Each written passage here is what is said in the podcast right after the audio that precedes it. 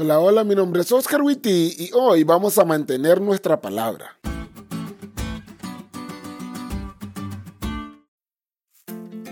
Soy Oscar Witty, pastor de la Iglesia Adventista del Séptimo Día y soy pecador.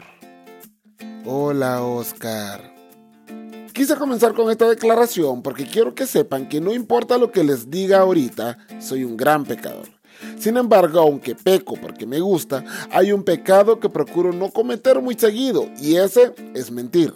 Yo casi no miento, mis amigos. No porque no sea pecador, si lo soy, sino porque todo se me olvida. Y para mentir hay que tener muy buena memoria. Porque una mentira te lleva a otra y a otra. Y luego te estás ahogando en un mar de mentiras y qué estrés. Entonces lo mejor es no mentir. Y me he metido en problemas por sostener mis palabras, pero mi papá me dijo si hay algo que un hombre debe mantener aún más que a su esposa y a sus hijos, es su palabra. Amor, si estás oyendo esto, tranquila, sí te voy a mantener, ¿eh?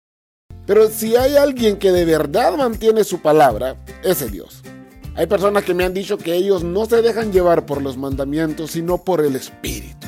Porque la letra es esclavitud, pero el espíritu es libertad. Pero Dios no se contradice, viejo. Lo que está escrito en la Biblia es lo que Dios dijo. ¿Vos realmente crees que Dios no va a sostener su palabra? Si la sostengo yo, que soy un impío.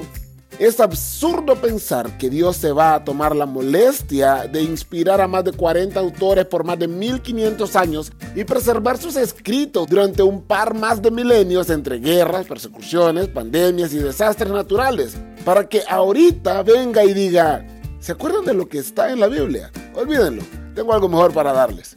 Escúchame bien.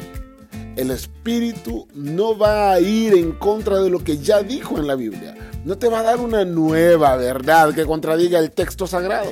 Como dice la lección, el Espíritu Santo habla a la mente y graba la verdad en el corazón a través de las escrituras. La Biblia fue inspirada por el Espíritu Santo.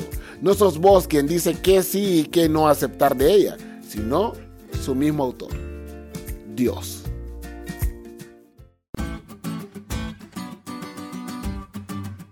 ¿Te diste cuenta lo cool que estuvo la lección? No te olvides de leerle y compartir este podcast con todos tus amigos. Es todo por hoy, pero mañana tendremos otra oportunidad de estudiar juntos.